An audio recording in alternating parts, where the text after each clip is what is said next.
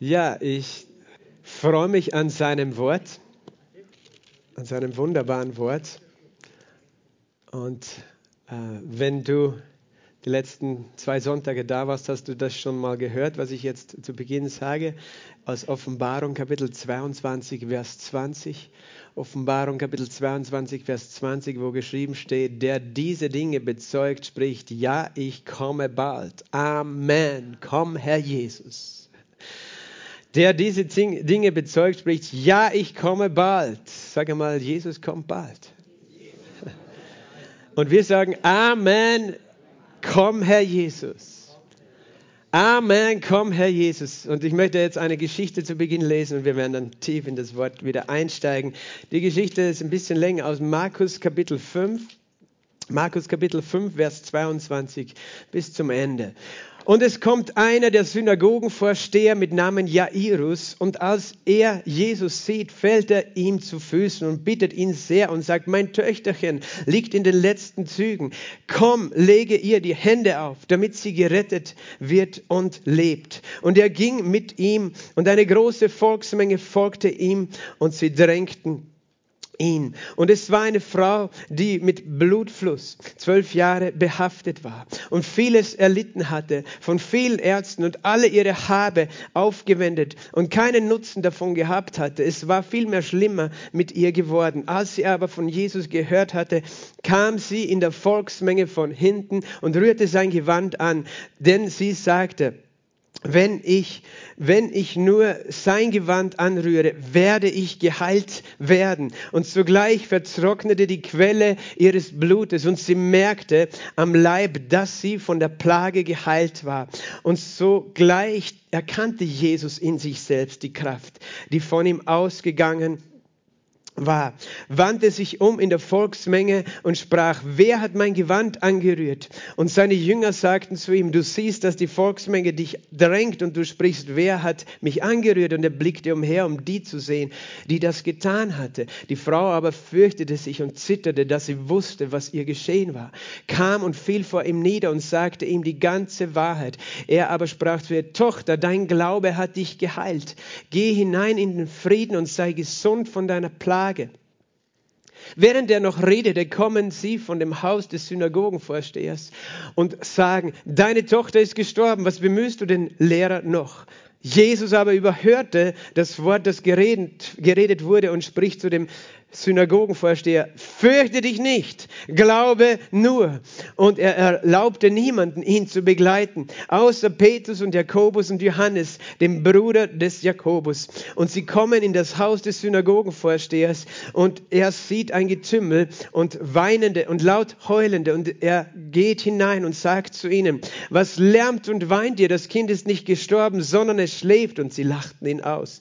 Als er aber alle hinausgetrieben hatte, nimmt er den Vater des Kindes und die Mutter und die, die bei ihm waren, mit und geht hinein, wo das Kind war. Und er ergriff die Hand des Kindes und spricht zu ihm, Talita cum, das ist übersetzt, Mädchen, ich sage dir, steh auf. Und sogleich stand das Mädchen auf und ging umher. Es war nämlich zwölf Jahre alt. Und sie erstaunten sogleich mit großem Erstaunen. Und er gebot ihnen dringend, dass niemand dies erfahren sollte. Und er sagte, man solle ihr zu essen geben. Amen. Vater im Himmel, ich danke dir für dein Wort. Ich danke dir für deine Gnade. Ich danke dir, dass dein Wort mächtig ist, dass dein Wort lebendig ist, dass dein Wort Leben hervorbringt. Danke, Herr, dass du dein Wort in unsere Herzen schreibst durch deinen Heiligen Geist heute, dass dein Wort nie wieder weggenommen wird von unserem Herzen, sondern alles lebendig macht in uns. Danke, dass dein Wort Wunder vollbringt in unserer Mitte. Jesus Christus, danke, dass du uns deinen Geist gibst. Sei du unser Lehrer, sei du der Prediger.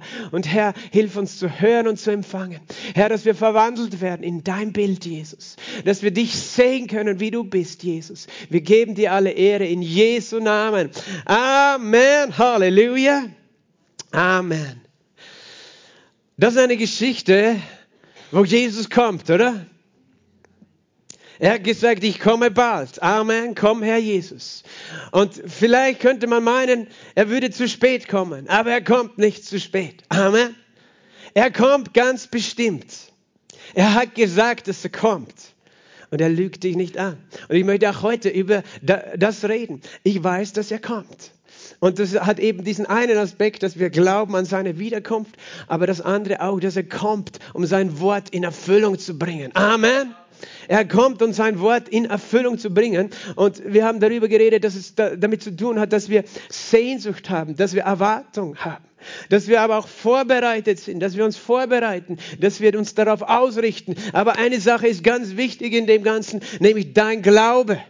Amen. Dein Glaube. Amen. Gott möchte diesen Glauben, er hat einmal gesagt, wird der Sohn des Menschen diesen Glauben finden, wenn er wieder auf die Erde kommt.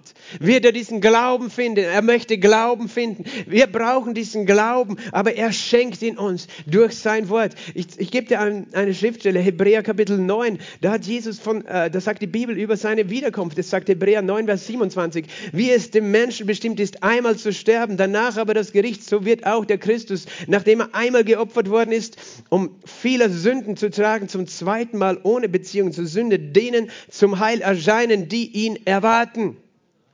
Amen. Denen, die ihn erwarten. Er sagt zuerst einmal, dem Menschen ist es bestimmt einmal zu sterben, danach das Gericht. Ist nur so nebenbei. Für alle, die verwirrt sind, der Mensch lebt nur einmal und stirbt nur einmal. Das steht einmal im Sinn von einmal, nicht eines Tages, sondern einmal, nicht zweimal, nicht dreimal, sondern du lebst nur einmal und du stirbst nur einmal. Glaub das nicht, dass du zweimal, dreimal, viermal, fünfmal lebst oder unendliche Chancen hast, so wie bei einem Computerspiel. Noch ein Leben, noch ein Leben, noch ein Leben. Irgendwann spielst du es durch. Nein, du hast nur ein Leben und das darfst du nicht verschwenden. Der Mensch ist bestimmt einmal zu leben. Reinkarnation ist eine Lüge der Hölle. Wirf sie weg. Amen. Einmal ist der Mensch bestimmt zu sterben, danach das Gericht. Für den Gläubigen der Richterstuhl Christi, für den Ungläubigen das ewige Throngericht. Amen. Einmal ist dem Menschengericht, genauso ist Christus einmal gekommen. Das erste Mal, als er gekommen ist, kam er, um die Sünden vieler zu tragen. Als das Lamm Gottes weil er ist das Lamm Gottes geschlachtet vor Grundlegung der Welt, weil er wie ein Lamm äh, hilflos und, und, und, und, und schuldlos, unschuldig gekommen ist, aber geschlachtet wurde für mich, für uns. Und das ist das erste Mal, dass er gekommen ist. Aber er wird zum zweiten Mal, sage mal zum zweiten Mal, er wird zum zweiten Mal denen zum Heil erscheinen. Zum Heil erscheinen, sage mal zum Heil erscheinen. Er wird zum Heil erscheinen, nicht zur Verdammnis. Für wen? Für die, die ihn erwarten. Ohne Beziehung zur Sünde, wenn er wiederkommt, das für dich als ein Kind Gottes bedeutet, dass du nicht Angst hast, sondern für dich bedeutet es Heil, Erlösung. Du sagst, ich bin schon erlöst. Ja, geistlich bist du schon erlöst, aber dein Leib ist noch nicht erlöst und das wirst du noch erleben. Amen. Weil du hast noch einen sterblichen Leib, der noch krank werden kann, aber du wirst einen Leib bekommen, der unsterblich ist. Und er wird zum zweiten Mal zum Heil erscheinen. Aber er sagt etwas dazu für die, die ihn erwarten. Weil für die, die ihn nicht erwarten, wird es nicht zum Heil sein. Aber es liegt daran, es hat etwas damit zu tun, dass du es erwartest. Erwarten bedeutet warten mit einer Vision, warten mit einer Hoffnung, warten mit Glauben. Das heißt erwarten, weil viele Leute warten auf irgendwas. Aber erwarten heißt, du bist fokussiert. Gott möchte, dass wir sein Kommen erwarten. Weißt du, alles, was wir von Jesus empfangen haben, haben wir durch Glauben empfangen. Dass wir erlöst werden, dass wir entrückt werden, weggenommen werden von der Erde zu ihm hin, ist eine Sache, die du nicht verdienen kannst durch deine Werke. Manche sagen, ja, wenn du nicht gut genug bist, wirst du zurückgelassen. Nein, aber es ist eine Sache des Glaubens. Weißt du, du bist erlöst worden, weil du an Jesus geglaubt hast. Jesus ist für alle gestorben, aber die, die glauben, empfangen. Weißt du, dass Jesus für jeden den Heiligen Geist ausgegossen hat, der glaubt, aber nicht alle empfangen den Heiligen Geist, sondern nur die erwarten, dass sie erfüllt werden mit dem Heiligen Geist. Die es glauben, die empfangen es. Also lass uns erwarten, dass er uns zum Heil erscheinen wird. Amen. Da, darum rede ich auch über dieses Thema. Das ist nicht das Hauptthema der Predigt. Wir werden dann noch in diesen Text einsteigen. Aber ich rede über dieses Thema. Eine, eine eine bekannte Schwester, eine liebe Schwester hat mir einen Traum erzählt, den sie gerade gehabt hat zu Weihnachten, wo sie gesehen hat, wie Jesus wiederkommt. Und sie hat so eine Freude gehabt, sie hat gesagt, ihr Herz zerspringt. Aber da war jemand neben ihr, der das auch gesehen hat, dem war es gleichgültig. Weißt du, es gibt Menschen, die erwarten das mit Freude und andere erwarten es nicht. Aber Gott braucht unseren Glauben. Und ich möchte, dass du dich fokussierst, dass du ihn erwartest dass du dich freust, dass du glaubst. Und da gibt es noch einen anderen Vers im Hebräerbrief, im Hebräerbrief im 10. Kapitel ab Vers 35. Und das ist so ein bisschen auch ein, ein wichtiger Hauptvers heute für das, was Gott uns sagen möchte. Hebräer 10, Vers 35 folgende. Werft nun eure Zuversicht nicht weg. Zuversicht, das ist deine Hoffnung, deine Erwartung. Ich bin zuversichtlich, ich freue mich auf etwas, das in der Zukunft liegt. Und es redet tatsächlich, redet er von dem Kommen von Jesus. Wirf deine Zuversicht nicht weg, die eine große Belohnung hat. Deine glaubensvolle, freudige Erwartung hat was? Eine große Belohnung. Sag das mal zu deinem Nachbarn, da gibt es eine große Belohnung für dich. Wirf deine Zuversicht nicht weg. Wirf deine Zuversicht nicht weg, die eine große Belohnung hat. Warum? Denn ausharren habt ihr nötig. Ausharren habt ihr nötig. Sag das auch zu deinem Nachbarn. Ausharren hast du nötig. Und damit meine mein ich nicht, dass du die Haare auf deinem Kopf verlierst. Nicht ausharren. Ausharren hast du nötig, damit, nachdem ihr den Willen Gottes getan habt, was ist der Wille Gottes? Dass wir an Jesus glauben und einander lieben. Da, nachdem wir den Willen Gottes getan haben, damit wir was? Die Verheißung davontragen. Die Verheißung ist unser Preis. Wir werden sie davontragen eines Tages. In unserem Leib. Mit diesem neuen Körper werden wir davontragen. Halleluja. Wir werden die Verheißung, das ist die Verheißung, der, die Verheißung der vollkommenen Erlösung. Wir werden sie davontragen. Halleluja. Du wirst es empfangen. Wirf deine Zuversicht nicht weg, sagt Paulus. Und er, er redet zu Menschen, weißt du, die waren in starker Bedrängnis. Das waren Hebräer, das waren jüdische Christen, die aufgrund ihres Glaubens ganz viel Ablehnung und Verfolgung erlebt haben. Sie haben den Raub ihrer Güter erlebt. Sie wurden, sie wurden enterbt, sie wurden enteignet, ähm, weil sie eben ausgestoßen wurden aus der Gesellschaft, weil sie an Jesus glaubten und dadurch geächtet waren. Sie, sie wurden eingesperrt und, zu, äh, und geschimpft und bedrängt. Aber Paulus ermutigt sie und sagt, weißt du, auch wenn das jetzt vielleicht nicht alles leicht ist auf dieser Welt, Wirf deine Zuversicht nicht weg. Ausharren hast du nötig, damit ihr, nachdem ihr den Willen Gottes getan habt, die Verheißung davontragt. Denn, hör gut zu, noch eine ganz kleine Weile. Und der Kommende wird kommen. Sag einmal, noch eine ganz kleine Weile. Und der Kommende wird kommen. Paulus meint es ernst. Jesus hat es auch ernst gemeint. Noch eine ganz kleine Weile. Und der Kommende wird kommen und er wird nicht säumen. Er wird nicht zu spät sein. Er wird nicht zu spät sein. Mein Gerechter aber wird aus Glauben leben. Mein Gerechter wird aus Glauben leben. Das ist das, was Martin Luther entdeckt hat, was die Reformation ausgelöst hat. Dass er verstanden hat, viermal steht das in der Bibel. Mein Gerechter wird aus Glauben leben. Mein Gerechter wird nicht durch seine Gesetze gerechtfertigt werden, sondern er wird aus Glauben leben. Mein Gerechter wird aus Glauben leben. Aber was viele verpassen ist, dass es hier nicht nur darum geht, dass du aus, aus Glauben hier ein Leben lebst. Dass es nicht nur darum geht, dass du aus, Glau aus Glaubensvergebung der Sünde empfangst, sondern aus Glaube hast du das ewige Leben in einem neuen Körper. Amen. Aus Glauben wirst du Teilhaber der Auferstehung sein. Aus Glauben wirst du Teilhaber der Entrückung sein. Das ist das, was es bedeutet. Mein Gerechter wird aus Glauben leben. Halleluja. Und dann sagt er noch dazu, wenn er sich zurückzieht, wird meine Seele kein Wohlgefallen in ihm haben. Wenn er sich zurück, wenn er aufhört zu glauben. Und du sagst, das ist aber brutal. Wird meine Seele kein Wohlgefallen an ihm haben. Es gibt nichts in dieser Welt, was du tun kannst, um das Wohlgefallen Gottes zu verdienen. Nichts. Also es gibt, es gibt nur eine Sache, durch die du Wohlgefallen kannst, Gott. Und das ist dein Glaube. Es ist nicht, wie heilig du gut, wie gut du bist, wie vollkommen du bist. Niemand von uns ist vollkommen.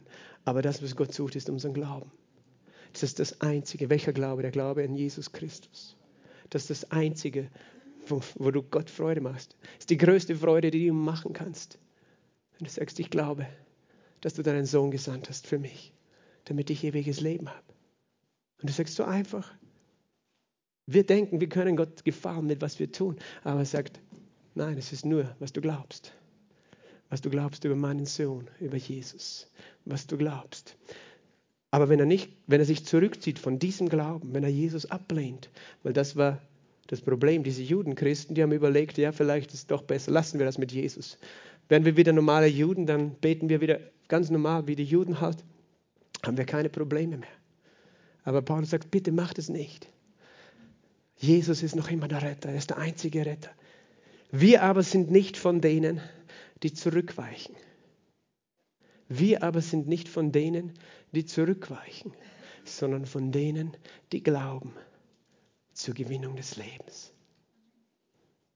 Wir aber sind nicht. Paulus nimmt uns jetzt mit hinein in sein Bekenntnis. Weißt du, er sagt schon, nein, wir, wir, wir sind nicht von denen, die zurückweichen. Sage mal, wir aber sind nicht von denen, die zurückweichen zum Verderben, sondern von denen, die glauben zur Gewinnung des Lebens. Halleluja. Ich kann mich so gut erinnern, als ich vor, weiß ich nicht wie vielen Jahren in der Bibelschule war. Ich glaube, das ist jetzt schon 17 Jahre her. Da war eine Graduierungsfeier von der Bibelschule und, und eine unserer Lehrerinnen, eine amerikanische Missionarin, hat gepredigt über Hebräer 10, 35 bis 39. Und diese Worte sind so tief in mein Herz gedrungen, dass ich sie heute noch, ich, ich höre sie noch, ihre Stimme. We are not of those. Halleluja. Wir sind das nicht. Wir sind nicht von denen, die zurückweichen zum Verderben, sondern wir sind von denen, die glauben. Amen. Sage mal, ich bin ein Glaubender. Ich bin nicht einer, der zurückweicht. Ich glaube, Halleluja. Ich, ich werde nicht zurückweichen. Amen. Gott möchte uns ermutigen, dass wir nie zurückweichen, sondern dass wenn wir diese Verheißung hören, wenn wir diese Botschaft hören, dass wir festhalten, dass wir erwarten, wenn er sagt, ich komme bald, dann kommt er auch bald. Halleluja. Und er kommt nicht zu spät. Amen. Er kommt nicht zu spät. Weißt du, dass diese Verse, die Paulus hier beschreibt, dass es Zitat ist, äh, ein Zitat von einem Propheten namens Habakkuk. Kennst du den Habakuk?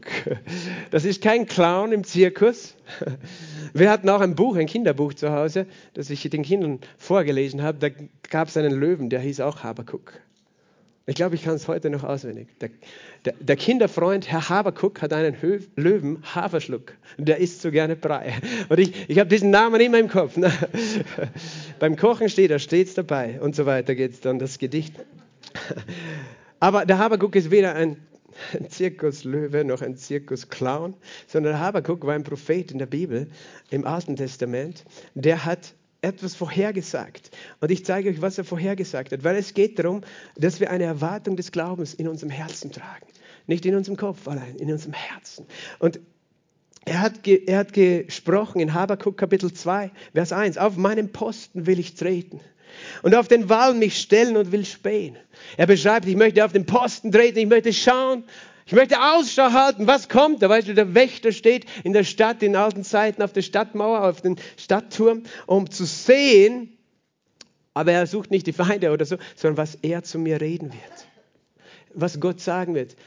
Was er mir für eine Antwort gibt auf meine Klage.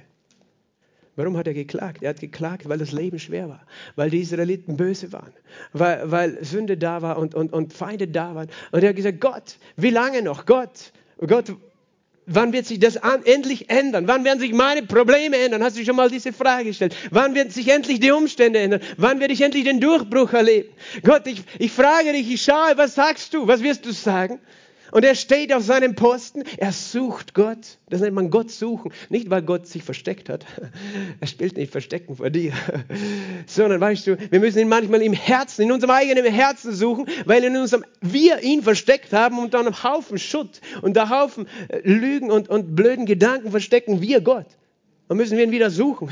Gott, wo bist du? Ich habe da so viel, so viel äh, blöde Informationen und blöde Gedanken, Gefühle in mein Herz reingelassen. Ich, ich, möchte dich wieder finden. Ich möchte deine Stimme hören und nicht irgendwelche äh, ja, Bitterkeit oder Lüge oder irgendwas in meinem Herzen. Und er, er stellt auf seinem, steht auf seinem Posten und der Herr erwiderte mir und sprach, schreibe das Gesicht. Ein Gesicht ist eine Vision in dem Fall. Schreibe das Gesicht, die Vision auf.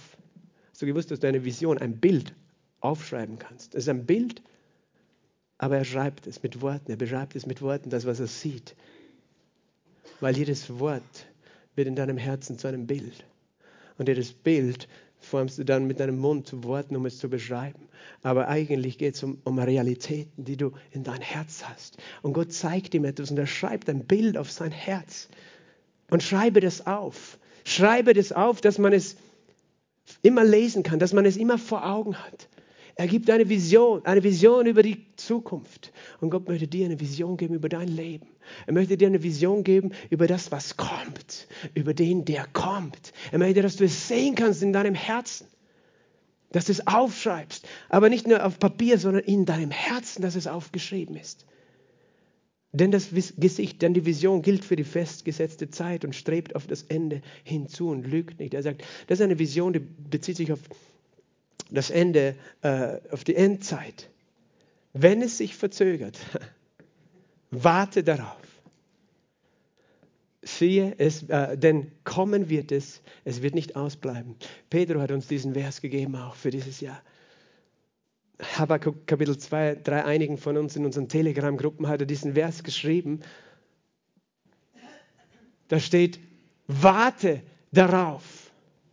Siehst du, Gott gibt eine Vision, ein Bild in dein Herzen von dem, was er tun will und wird und was seine Wahrheit ist.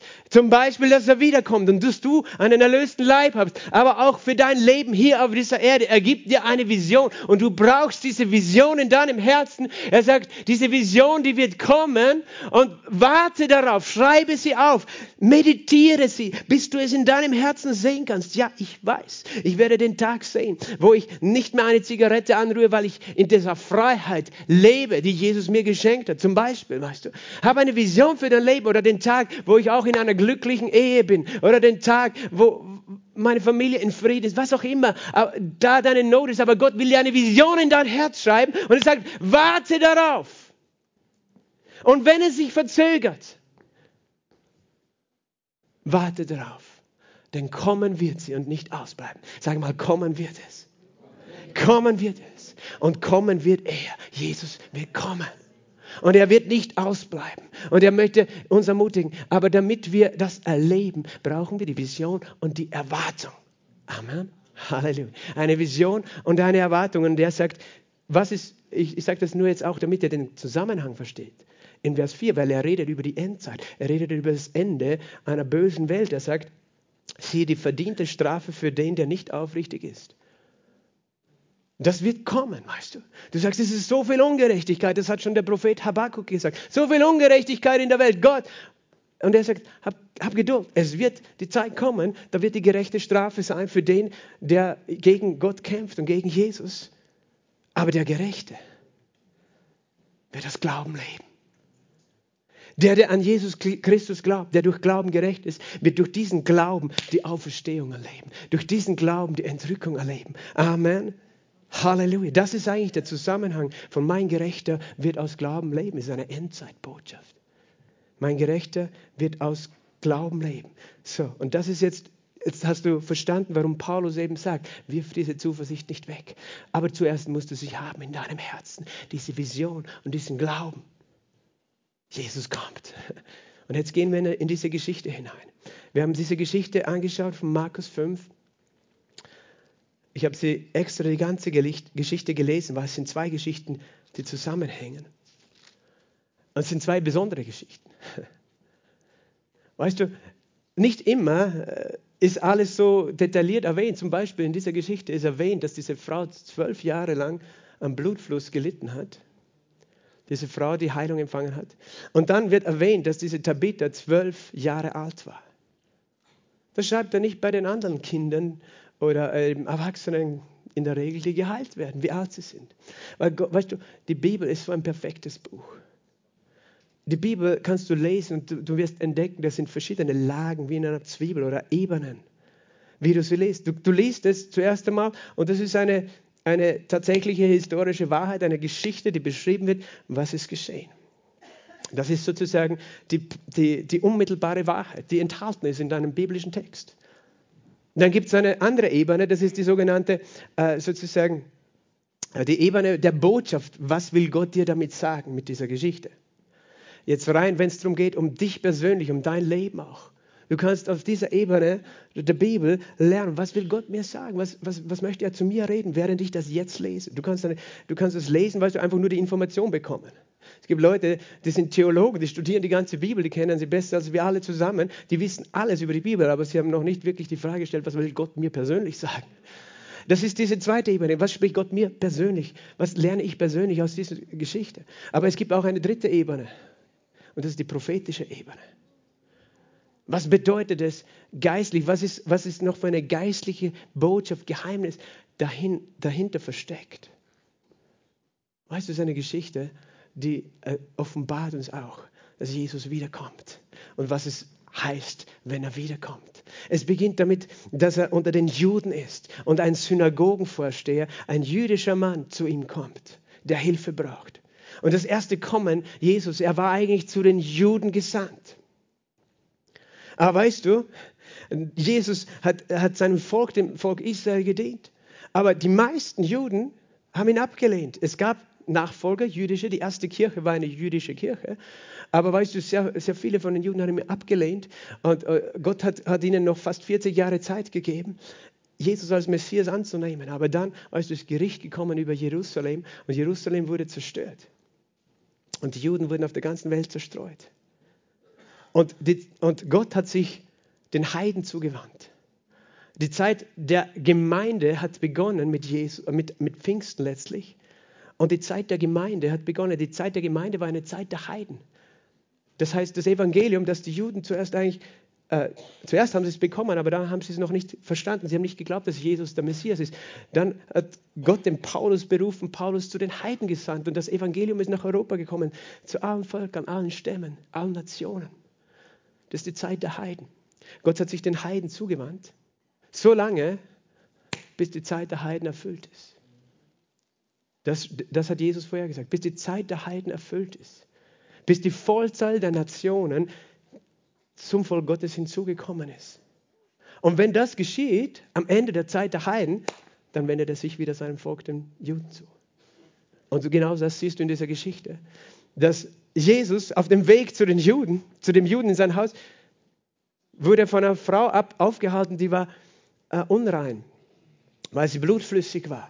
Und da warst du unrein. Und das ist ein Bild für uns Heiden, weil die Heiden sind unrein, weil sie haben, die, die haben sich nicht um Gott gekümmert, um, die, um irgendwelche jüdischen Gebote. Und die waren in den Augen der Juden unrein. Weißt du, denen solltest du keine Gemeinschaft haben, die sind unrein. Und, und so ist diese Frau, obwohl sie wahrscheinlich eine Jüdin war, aber sie ist ein, ein Typus, ein Bild für wen? Für die Gemeinde Jesu. Und deswegen die zwölf, weil, weißt du, im Himmel gibt es 24 Throne. Zwölf für Israel und zwölf für die Heiden. Zwölf Stämme Israels, zwölf ist die Zahl der Regentschaft. Darum wird uns gesagt, dass sie zwölf Jahre blutflüssig war, damit wir verstehen, hier ist ein prophetisches Bild einer Frau, das ist die Gemeinde Jesu Christi, die aus den Heiden hauptsächlich sich zusammensetzt. Die Gemeinde Jesu. Auch Juden, aber das waren eigentlich sehr wenige. Die waren nur hauptsächlich am Anfang. Jetzt werden immer mehr Juden gläubig. Und immer weniger Heiden, weil die Zeit der Heiden zu Ende geht. Aber die Zeit der, Nation, äh, aber die Zeit der Juden kommt wieder. Verstehst du? Und diese Frau wird erlöst von Jesus. Und er sagt, geh hinein in den Frieden. Das ist ihre Erlösung, das ist ihre Entrückung. Die Entrückung der Gemeinde, die in den Frieden Gottes geht. Und dann, wenn die Gemeinde entrückt ist, wendet er sich wieder den Juden zu. Und geht ins Haus des Jairus, ein Synagogenvorsteher, repräsentiert die Juden. Und die Juden, die halb tot sind, weil sie den Messias abgelehnt haben und deswegen so viele Probleme mit dem Teufel bekommen haben.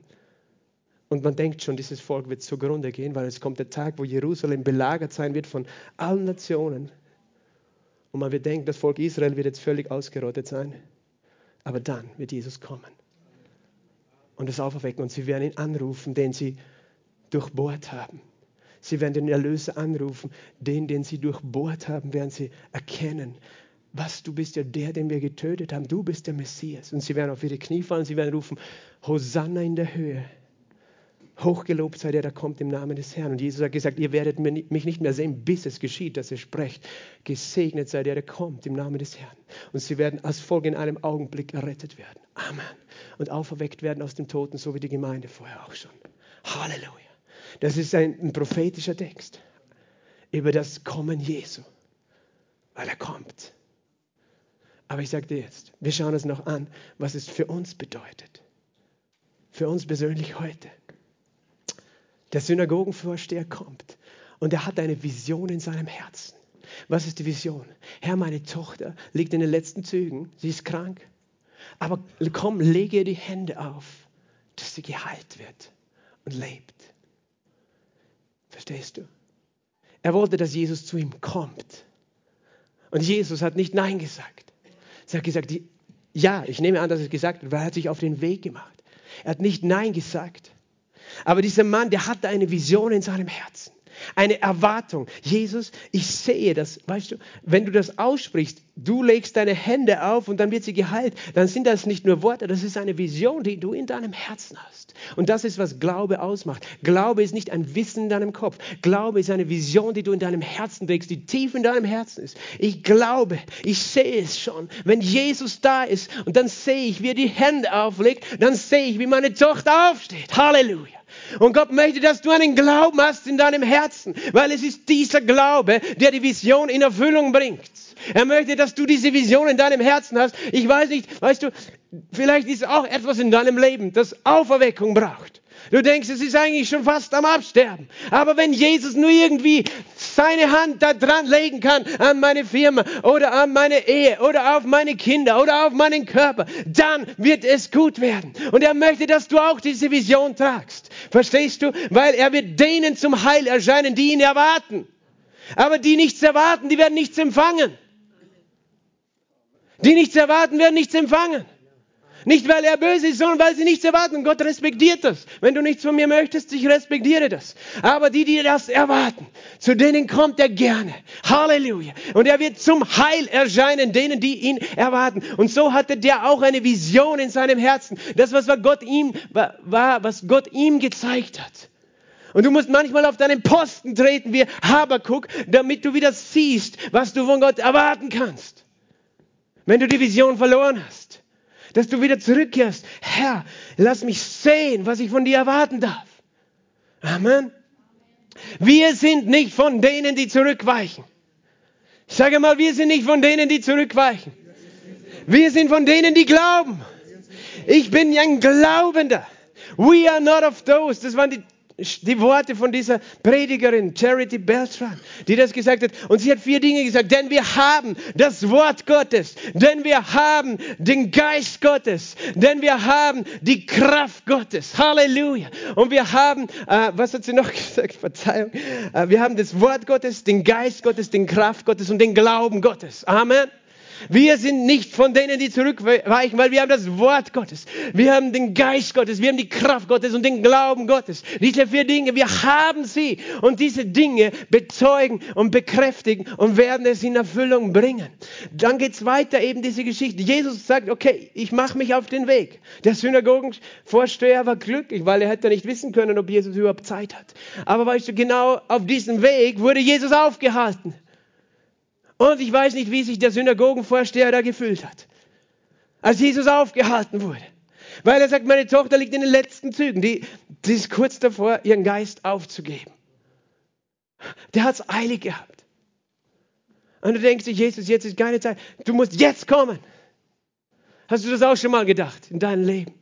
Jesus, du musst jetzt kommen, nicht morgen oder übermorgen. Jetzt. Wenn es sich verzögert, warte darauf, denn kommen wird es und es wird, sich, es wird nicht ausbleiben. Und er wird nicht säumen, er wird nicht zu spät sein. Aber das ist manchmal sehr schwer für unseren Kopf zu begreifen. Wir denken, er kommt zu spät, aber er kommt nicht zu, spät.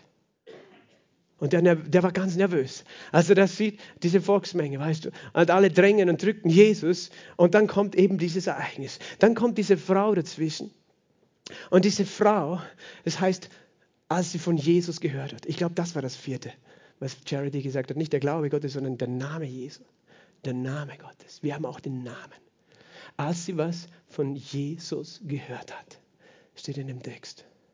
Als sie von Jesus gehört hat. Es ist der Name Gottes. Hast du den Namen Gottes? Hast du den Namen Gottes empfangen? Kennst du den Namen Gottes? Wie ist sein Name? Es gibt nur einen Namen. Es gibt keinen anderen Namen. Nur einen Namen. Sag mal, nur einen Namen. Und dieser Name ist? Wenn du, irgendeinen anderen Gott anrufst, das wird dir nichts helfen.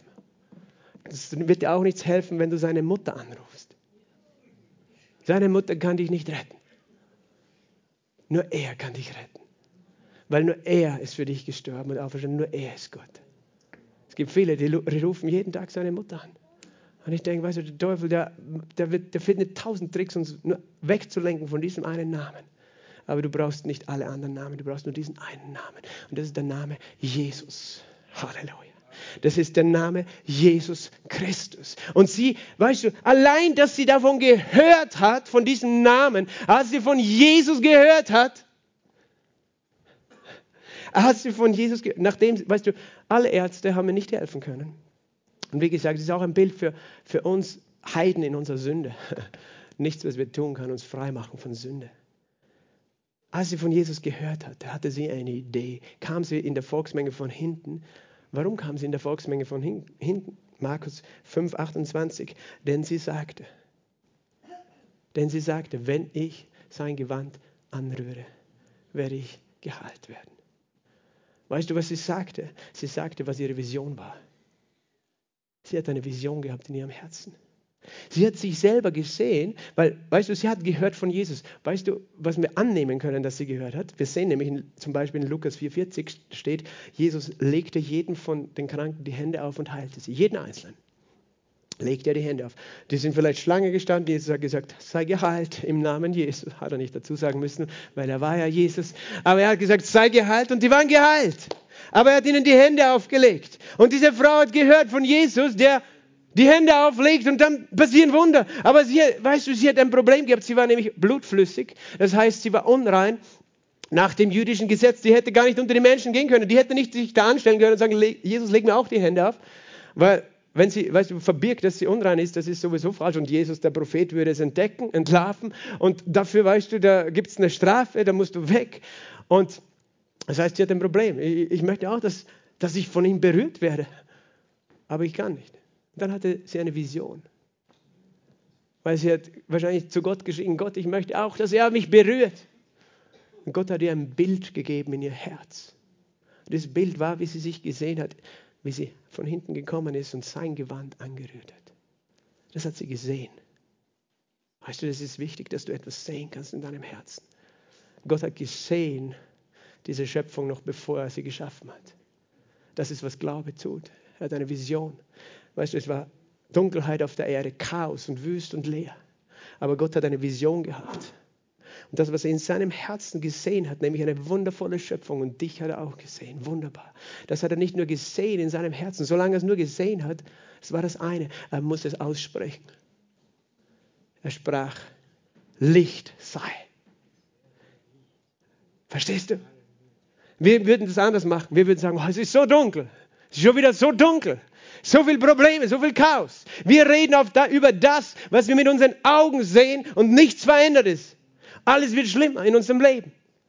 Weil wir, statt dass wir sozusagen Gottes Vision in unser Herz bringen und aus unserem Herzen rausbringen, bringen wir die Vision der Zerstörung, die wir mit unseren natürlichen Augen sehen, in unser Herz hinein. Und dann wird unser Herz finster. Verstehst du? Wir, wir, wir schauen und sehen Probleme und, und, und, und Schwierigkeiten und negative Gedanken, Gefühle und Worte. Wir hören auf das alles. Es dringt auf uns ein und auf einmal sehen wir nur das in unserem Herzen. Aber es muss genau umgekehrt sein.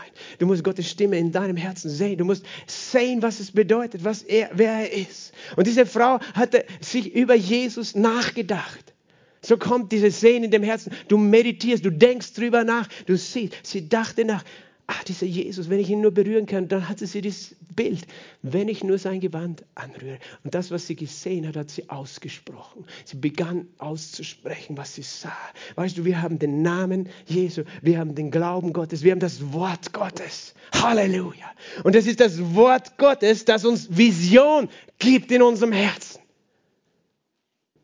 wenn das Wort nicht in unserem Herzen ist, wird es nichts ausrichten. Aber wenn es zu einer Vision in deinem Herzen wird, wenn Jesus sagt, ich komme, und du sagst, ja, komm, ja, Jesus, ich glaube, du kommst, und du fängst an, ihn zu sehen, wie er kommt, mitten in dein Leben, mitten in deine Umstände, aber auch wie er kommt vom Himmel herab. Das macht den Unterschied. Halte die Vision. Und sie sah das. Wenn ich sein Gewand anrühre, werde ich geheilt werden. Und welch Wunder, es ist genau so geschehen, wie sie es gesehen und gesprochen hat, wie sie es geglaubt hat. Sie rührte ihn an und im selben Moment hörte dieser Blutfluss auf. Und Jesus hat es gemerkt. Das heißt nämlich Kraft. Jesus erkannte in Vers 30, dass Kraft von ihm ausgegangen war und ihn heilte.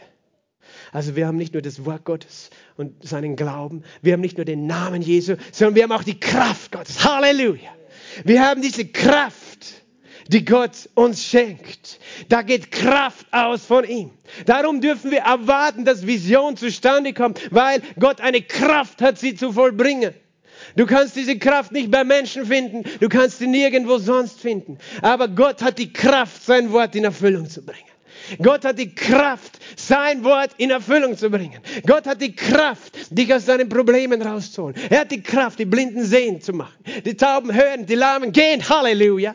Er hat die Kraft, deine Ehe zu retten. Er hat die Kraft, deine Kinder zu retten. Er hat die Kraft, diese Welt zu retten. Er ist der Einzige, der die Kraft hat. Halleluja. Und weißt du, wenn derjenige, der ihn im Glauben anrührt, mit Erwartung, der erlebt diese Kraft. Weil da waren so viele Menschen rund um Jesus, die haben diese Kraft gar nicht mitbekommen. Warum? Weil Jesus erscheint denen zum Heil, die ihn erwarten. Sie hat es erwartet. Alle anderen haben nichts erwartet. Die haben gar nicht gemerkt, dass da eine, so eine Kraft ist, dass da ein Kernkraftwerk in ihrer Mitte wandelt, weißt du? Jesus hat mehr Energie in sich als alle Atombomben und Atomkraftwerke zusammen, weißt du? Weil er ist der Schöpfer. Er hat die ganze Energie erschaffen. Er, von ihm geht sie aus. Halleluja. Glory. Aber Menschen waren blind dafür. Aber diese Frau glaubte es und erwartete es, dass diese Kraft von ihm ausgeht. Halleluja. Und ich glaube, er ist hier mit derselben Kraft. Und er möchte heute deine Erwartung wieder aufrichten. Er möchte deine Erwartung, deine Hoffnung aufrichten. Dass du nicht jemand bist, der seine Zuversicht wegwirft. Wirf deine Zuversicht nicht weg die eine große Belohnung hat. Denn Ausharren hast du nötig. Manchmal müssen wir dranbleiben. Nach, damit wir, nachdem wir den Willen Gottes getan haben, die Verheißung davontragen. Diese Frau hat die Verheißung davongetragen.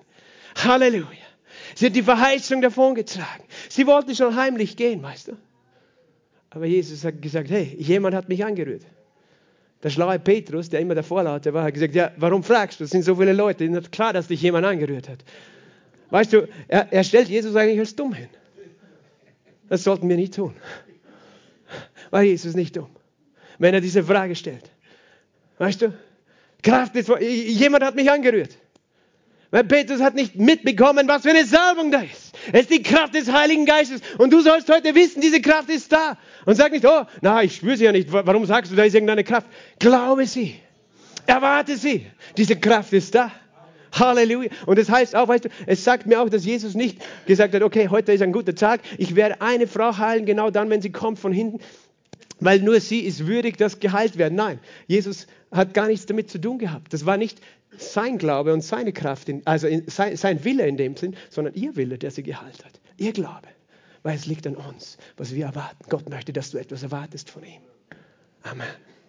Wir denken manchmal genau umgekehrt. Wir denken, oh Gott weiß schon, was ich brauche. Und wenn er will, dann wird er schon irgendwas tun in meinem Leben. Na, er möchte, dass du einen Glauben hast. Weil wir sind nicht von denen, die zurückweichen zum Verderben, zurückweichen vom Glauben, sondern von denen, die glauben zur Gewinnung des Lebens. Halleluja, glory, preach it. Danke, Jesus. Halleluja. Weißt du, und Jesus wollte sie sehen, weißt du, er wollte sie sehen. Der, der Synagogenvorsteher war schon ganz nervös. Er denkt sich, mal, was ist mit dieser Frau? Und die haltet Jesus auf. Und jetzt ist sie eh schon geheilt, aber jetzt sucht Jesus sie noch. Warum tut er nicht endlich weiter? Ich habe ein Problem. Jesus kommt sonst zu spät. Der muss doch kommen. Die Welt geht unter. Der dritte Weltkrieg bricht aus oder was auch immer du glaubst.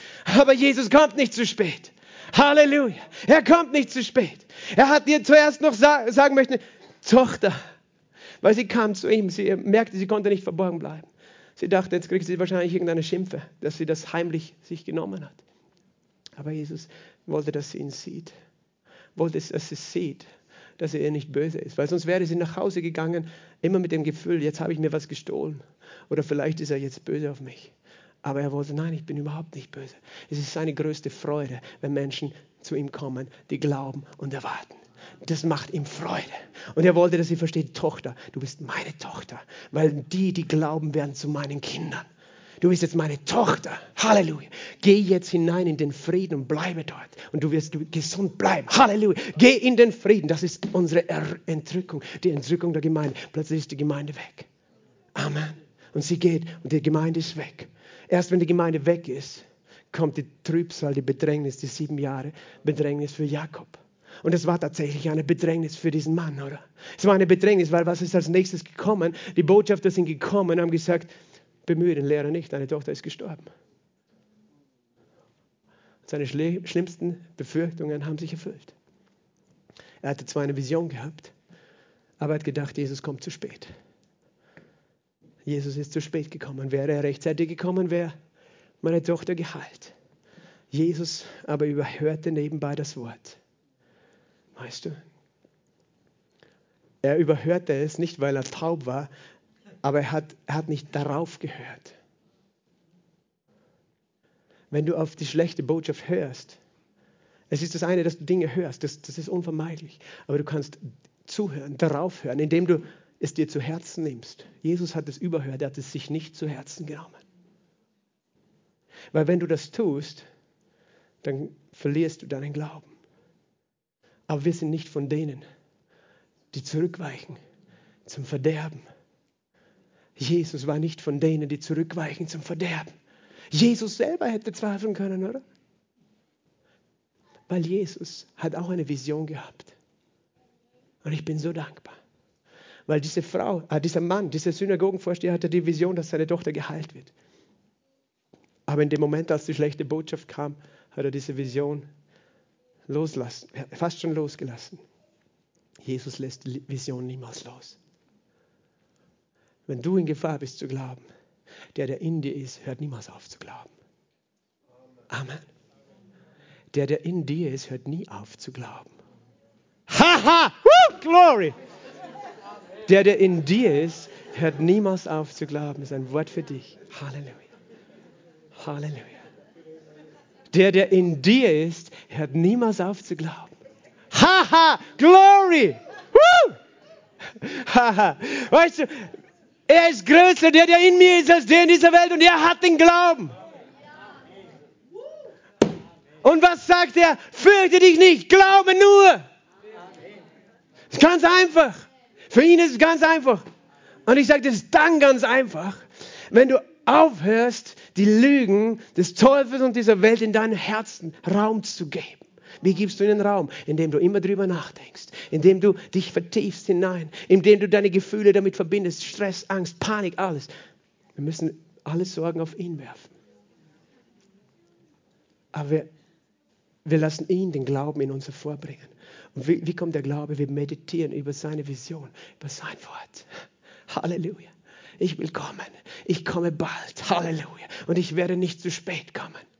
Wirf deine Zuversicht nicht weg. Ich werde denen zum Heil erscheinen, die mich erwarten. Das ist die Vision. Er wird dir zum Heil erscheinen. Sag einmal, er wird mir zum Heil erscheinen. Ich erwarte ihn. Er sagt, fürchte dich nicht, glaube nur. Und er erlaubte niemand, ihn zu begleiten, außer Petrus, Jakobus und Johannes. Halleluja, er glaubt mit dir. Und da waren viele Lärmende, Weinende und Getümmel, heißt es in Vers 38. Und er geht hinein, was lärmt ihr und weint ihr? Das Kind ist nicht gestorben, sondern es schläft. Aber die denken, hey Jesus, du hast den Verstand verloren. Wir wissen, was ein Toter ist. Warum hat Jesus das gesagt? Weil er eine Vision hatte. Halleluja. Was war seine Vision? Seine Vision ist niemals eine Vision des Todes, sondern eine Vision des Lebens. Halleluja. Er hat immer die Vision des Lebens für dich. Jeden Tag, jede Stunde, jede Minute ist eine Vision des Lebens in seinem Herzen für dich. Auch wenn du denkst, es ist aber schon tot, hat er noch immer die Vision des Lebens. Weil er ist der Gott, der die Toten lebendig machen kann. Halleluja. Er hat eine Vision und das ist die Vision des Lebens. Sie schläft nur und er hat alle anderen rausgeschickt. Die, die nicht diese Vision hatten. Und manchmal müssen wir das ganz bewusst tun. All die, die sagen, nein, vergiss es, hör auf. All die Stimmen, die sagen, glaube nicht an Jesus, bringt gar nichts mehr, brauchst ihn gar nicht mehr zu dir holen, brauchst gar nicht erwarten, dass er kommt. Er ist sowieso zu spät, wenn er kommt. So reden Menschen über Gott. Wo ist er? Wo ist er denn? Weißt du, so zynisch. Soll er doch was tun, wenn er Gott ist, wenn er stark ist. Ha, du rufst einen Jesus an und hat sich schon was verändert? So spottet der Teufel. Und wir müssen ihn rausschmeißen aus unserem Leben. Wir müssen ihn rausschmeißen und uns mit denen umgeben, die glauben mit uns. Jesus hat nur Petrus, Johannes und Jakobus mitgehen lassen. Gläubige Männer, Männer, die geglaubt haben. Die hatten keinen vollkommenen Glauben, aber die haben wenigstens ihm nicht die Vision weggenommen. Amen. Umgib dich mit Menschen, die dir nicht die Vision wegnehmen, sondern die für dich beten, auch wenn sie denken, pff, wirklich, du willst da reingehen? Okay, Jesus, ich vertraue dir, auch wenn ich jetzt selber nicht die Vision habe, aber ich gehe wenigstens mit und rede nicht dagegen. Halleluja. Und er hat sie mitgenommen. Und er rührt sich an, weißt du. Er trägt dich durch. Er trägt dich durch. Und in dem Moment, weißt du, heißt er ergriff die Hand des Kindes, spricht zu ihr, Talita, komm. Das ist übersetzt, Mädchen, ich sage dir, steh auf. Und sogleich stand das Mädchen auf und ging umher. Es war nämlich zwölf Jahre alt. Halleluja. Das ist interessant. Das heißt, im Römerbrief irgendwo über uns Heiden, über die Juden, wenn ihre Verwerfung, weil sie haben Jesus verworfen und so wurden sie für eine Zeit auf die Seite gestellt sozusagen. Gott hat seinen Blick weg von seinem Volk auf die Gemeinde, auf die Heiden gelenkt, für 2000 Jahre jetzt. Wenn ihre Verwerfung, die Verwerfung seines Volkes, dass es zugelassen hat, dass sie äh, zerstört und aus dem Land vertrieben wurden, aber er hat auch zugelassen, dass sie wieder zurückkommen, weißt du. Sie sind schon wieder in ihrem Land. Darum ist die Zeit der Heiden vorbei. Aber wenn ihre Verwerfung die Versöhnung der Welt ist, die Versöhnung der Welt, es war für uns gut, dass die Juden ihn abgelehnt hätten, sonst hätten sie ihn nicht gekreuzigt. Und wir wären alle nicht erlöst. Deswegen, wir dürfen dankbar sein, dass dieses Volk diesen Platz genommen hat, sodass wir die Erlösung empfangen haben. Wenn ihre Verwerfung die Versöhnung der Welt ist, was wird ihre Annahme anderes sein als Leben aus den Toten? Die Zeit der Annahme seines Volkes ist da, weißt du. Sein Volk. Er wendet, Gott wendet schon langsam seinen Blick auf sein Volk und damit Auferstehung geschehen. Halleluja. Die Auferstehung der Gerechten. Halleluja. Halleluja. Und das wird ein Ende sein für Ungerechtigkeit in dieser Welt. Ich bin so begeistert. Halleluja. Aber ich möchte dir Folgendes sagen. Es gilt auch für dich. Die Vision wird zustande kommen. Er trägt dich durch, bis du es siehst. Und wenn es sich verzögert, warte darauf, denn kommen wird es und nicht ausbleiben. Lass uns nochmal Hebräer 10, 35 gemeinsam lesen. Hebräer 10, 35 folgende. Kommen wird er. Halleluja. Er wird kommen vom Himmel mit Posaunenschall. Halleluja. Und wir werden ihn sehen. Wir werden verwandelt werden. Hebräer 10, 35.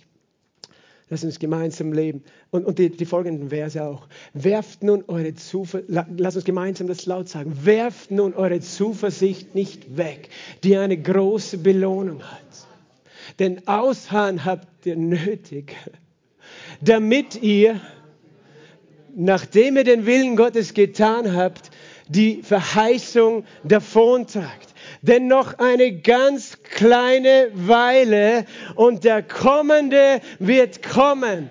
Noch eine ganz kleine Weile und der Kommende wird kommen. Und Vers 39, Vers 39, wir aber sind nicht von denen, die zurückweichen zum Verderben, sondern von denen, die glauben zur Gewinnung des Lebens. Halleluja, Amen. Denn wir haben das Wort Gottes, denn wir haben den Namen Jesu, denn wir haben die Kraft Gottes. Halleluja. Und wir haben den Glauben und die Salbung des Heiligen Geistes. Lass uns aufstehen gemeinsam.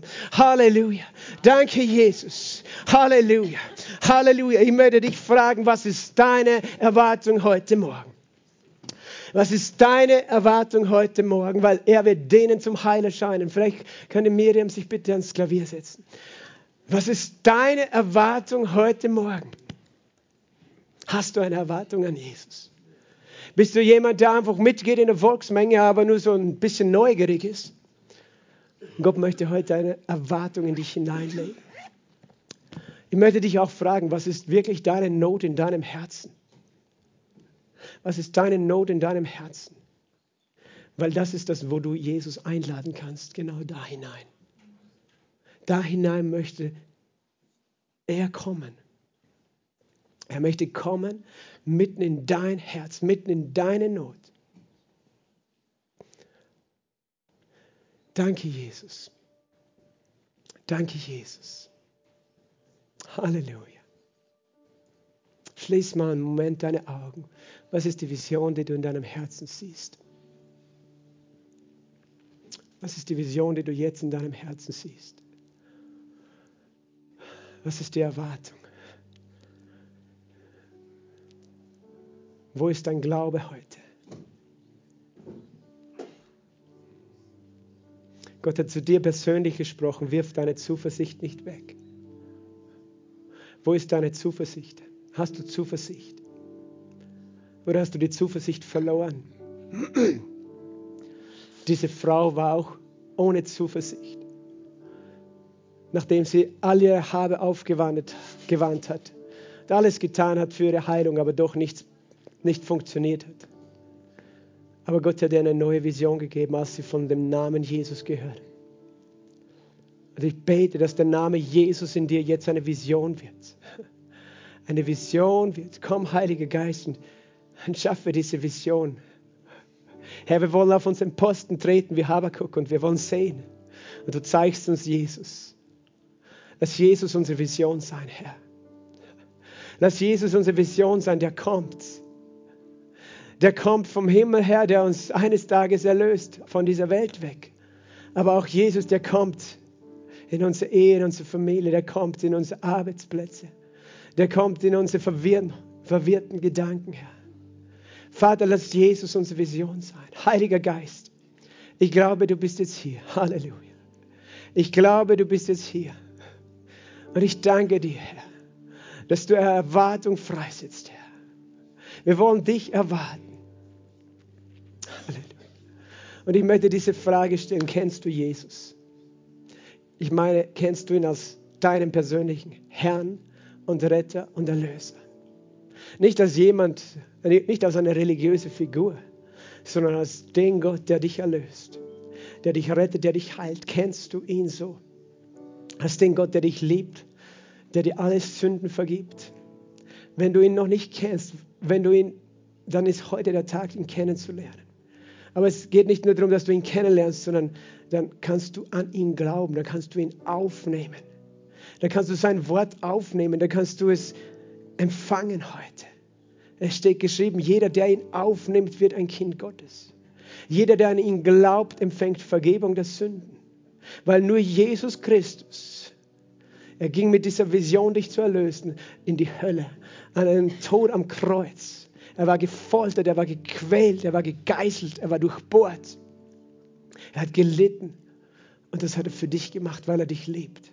Weil er die Vision hatte von einem neuen Du, von einem erlösten Menschen, der voller Freude und Frieden und ewigen Leben ist. Frei von der Macht der Sünde, der Macht der Krankheit und des Todes. Und er ist jetzt hier. Er ist jetzt hier und du kannst ihn anrühren, so wie diese Frau, wenn du ihm glaubst. Und du wirst seine Erlösung empfangen. Wenn du sagst, ich möchte erlöst werden, Pastor, ich bin nicht sicher, ob ich ewiges Leben habe. Ich bin nicht sicher, ob Jesus mir zum Heil erscheinen wird. Ich bin nicht sicher, wo ich nach dem Tod hingehe, denn nur einmal ist es dem Menschen bestimmt zu sterben. Danach steht er vor seinem Richter. Ich bin nicht sicher, wie Gott über mich urteilen würde. Wenn du an Jesus glaubst, sein Blut spricht Vergebung aus und du bekommst Freispruch.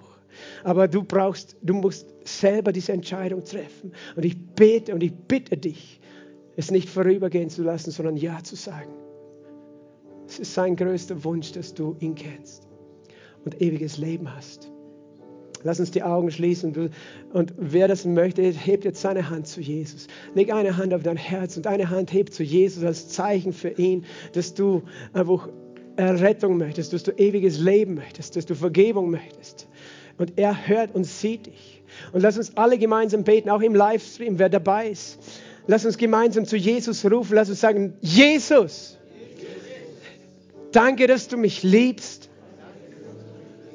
Danke, dass du für mich auf diese Erde gekommen bist und dass du meine Schuld ans Kreuz getragen hast und den ganzen Fluch. Du bist für mich gestorben und auferstanden. Ich glaube, dass du lebst. Sei mein Herr, sei mein Erlöser. Wasche mich rein in deinem Blut. Ich empfange deine Vergebung. Ich empfange deine Erlösung. Ich empfange deine Liebe jetzt. Und ich erwarte, dass du wiederkommst. Danke, dass du mein Gebet gehört hast und ich dein Kind bin. Halleluja. Amen. Jesus hat dich gehört. Halleluja. Wer das zum ersten Mal gebetet hat, ich bitte dich, dass du am Anschluss vom Gottesdienst nach vorne kommst. Wir haben ein Geschenk für dich, ein kleines Büchlein über diese neue Geburt, das neue Leben. Aber ich möchte beten für uns alle. Vater, ich danke dir, dass du diese Gebete gehört hast. Ich danke dir, dass du jedes Herz gehört hast und ich danke dir, Herr, dass du Freude freisetzt Hoffnung freisetzt, Erwartung. Herr, wir wissen, du bist der kommende Gott. Jesus, du kommst. Und wir wissen, du kommst nicht zu spät. Und ich danke dir, dass wir erwarten dürfen, dass du Leben veränderst, dass du alles neu machst in diesem Jahr, dass es ein Jahr der Erfüllung der Verheißungen ist, ein Jahr der Erfüllung der Zusagen. Und wir sagen, wir werfen unsere Zuversicht nicht weg, Jesus, sondern wir glauben dir zur Gewinnung des Lebens. Ich bete, komm, Heiliger Geist, komm, Heiliger Geist, komm, Heiliger Geist, jetzt herab. Und jetzt möchte ich dich einladen, dass du das vor Augen hast, wo du deine Not gesehen hast, dass du jetzt eine Vision sehen kannst, wie Jesus kommt und genau da seine Hand drauflegt. Wie Jesus kommt und genau da seine Hand drauflegt, wo deine Vision jetzt ist. Wie du es sehen kannst und dass du anfängst, Jesus, ich weiß, du wirst, wenn du krank bist, meinen Körper heilen. Wenn du traurig bist, mich frei, äh, mich mit Freude erfüllen. Du wirst das tun, du tust das jetzt. Lass es in deinen Herzen sein. Sprich es aus mit deinem Mund. Fang an, ihm zu danken, ihn zu loben. Halleluja. Fang an, ihn zu danken und zu loben. Halleluja. Danke, Jesus. Oh, Rabashaya Lamante. Oh, Rabaya. Jepapaya Labanta. Oh, Shapaya Ledunto. Injavre Sovante. Jananto Stevrati Palaya. Injevato. Injebrakaya. Yabranta. Indarabatos. Indarabatos. Nebantos Tebaria Soto. Ja, genau dich habe ich gesehen, sagt der Herr. Ja, genau dich habe ich gesehen. Dich habe ich nicht übersehen, sondern ich habe dich gesehen. Und ja, das Wort gilt genau auch für dich. Denn du hast gedacht, mein Problem ist zu groß für den Herrn. Meine Geschichte ist schon vorbei. Meines ist schon abgeschlossen. Das ist schon begraben. Da kann er nichts mehr tun. Aber der Herr sagt, ich bin der Gott, der die Toten lebendig macht. Ich bin der Gott, der das Nichtseine ruft, als ob es da wird. Darum wirf deine Zuversicht nicht weg und du wirst es sehen und die Verheißung davontragen. Halleluja. Danke, Jesus. Halleluja. Als letzten Schritt für die, die heute da sind und sagen, ich brauche ein Wunder. Ich brauche eine Heilung. Ich brauche eine Transformation. Und du hast diese Vision und du hast diese Erwartung. Dann komm jetzt schnell nach vorne. Komm jetzt nach vorne und wir machen eine Linie. Wir werden den Herrn anbeten mit Lobpreis und das ganze Gebetsteam, wir werden durchgehen, während Lobpreis gespielt wird. Das heißt, du betest den Herrn hier vorne an, aber wir legen unsere Hände auf dich. Wir legen unsere Hände auf dich und während wir unsere Hände auf dich legen, wird die Kraft des Heiligen Geistes auf dich kommen und die Salbung des Heiligen Geistes dich freisetzen und wir glauben, dass du dein Wunder empfängst. Halleluja, wir glauben, dass du dein Wunder empfängst. Halleluja. Danke, Jesus. Aber erwarte es wie diese Frau. Erwarte es. Und fürchte dich nicht. Glaube nur, sagt der Herr.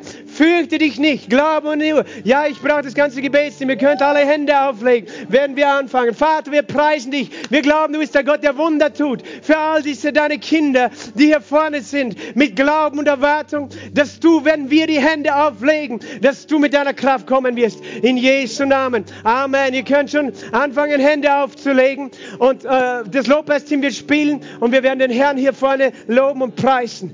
Halleluja. Danke, Jesus.